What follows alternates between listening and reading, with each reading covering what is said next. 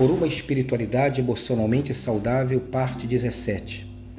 O amor na prática é difícil e apavorante quando comparado ao amor em sonhos. Já dizia Dostoiévski em Os Irmãos Karamazov. Muitos, muitos conhecem as verdades bíblicas relativamente bem. Entretanto, o problema é a imensa dificuldade de colocá-las em prática, de vivê-las. E muita dessa dificuldade é fruto, é consequência de uma imaturidade emocional que nos assola. Como posso me tornar rápido em ouvir e lento no falar? Como posso mirar e não pecar?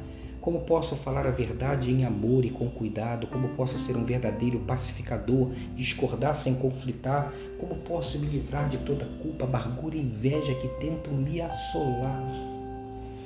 Como posso olhar para dentro de mim com franqueza, no cuidado do Espírito Santo e tratar meus pensamentos e sentimentos mais conflituosos e doídos? A verdade é que, assim como é impossível uma criança tomar a, tomar a forma física de um adulto de imediato, tornar-se madura emocionalmente é um processo, uma caminhada, uma toada da vida inteira que requererá esforço, persistência, humildade, franqueza. Não se aprende a viver olhando para o espelho, é tentando, errando, caindo, levantando é, tentando novamente, vivendo, a vida se conserta na vida, é essa oportunidade de ver uma repetição de sempre como um momento de uma retomada para algo novo. O pedal vai pedalando, a roda vai rodando e a vida vai se resolvendo na vida. É assim que Deus trata as nossas questões. Deus vai consertando a vida da gente e a gente na vida. Precisamos entender algumas fases emocionais de cada um de nós. Por vezes estamos retrocedendo a uma fase primeva, outras vezes temos um comportamento tão maduro. Que fases seriam essas? Primeira de um bebê emocional procuram os outros para que os outros tomem conta deles. Tem grande dificuldade em entrar no mundo dos outros, do sofrimento dos outros, dos desejos dos outros. São movidos por gratificações instantâneas. Usam e abusam dos outros como objetos para atender às suas necessidades. É a fase do bebê emocional. Um pouco acima temos a fase da criança emocional estão contentes e felizes enquanto recebem o que querem. Interpretam as discordâncias como ofensas pessoais, magoam-se com facilidade, queixam-se, retrocedem, manipulam, tornam-se vingativas e sarcásticas quando não conseguem o que querem. Têm uma grande dificuldade em discutir de forma serena e madura suas necessidades, vontades, desejos. Você conhece pessoas assim? Você se reconhece por vezes assim? Uma terceira fase seria dos adolescentes emocionais. Tendem a ser quase sempre defensivos, reclusos, assustados, previdentes até demais. Sentem-se ameaçados e ficam amedrontados com críticas.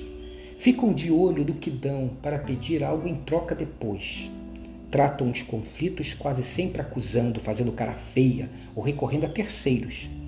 Extremamente preocupados consigo mesmo, com sua autoimagem, com sua aparência, têm grande dificuldade em ouvir os sofrimentos, as decepções e as necessidades de outras pessoas.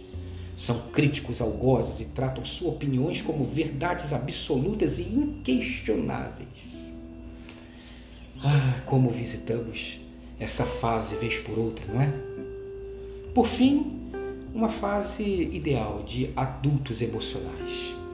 Identificam suas necessidades e conseguem pedir o que querem com clareza e honestidade, com simplicidade e objetividade.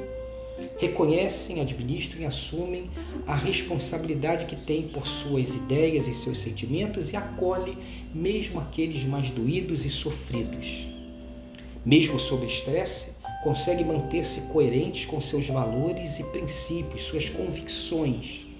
respeitam os outros sem querer modificá-los, dão espaço para que os outros cometam erros e sejam imperfeitos.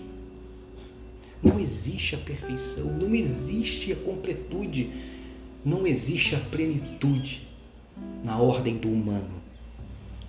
Reconhece as pessoas pelo que elas são e não pelo que recebe delas. Reconhecem seus próprios limites, suas fraquezas, suas limitações, suas inconsistências, incoerências. Têm a capacidade de resolver conflitos de forma madura e negociam soluções que levam em conta a perspectiva do outro, o desejo do outro. Consegue construir uma mediação, um acordo para a vida continuar indo bem. A verdade é que são as pessoas que nos melhoram. E Deus usa pessoas para nos melhorar. É exatamente dos relacionamentos com seus conflitos que uma espiritualidade emocionalmente saudável será forjada. Não podemos fugir do outro, assim como não podemos fugir de nós mesmos e nem de Deus.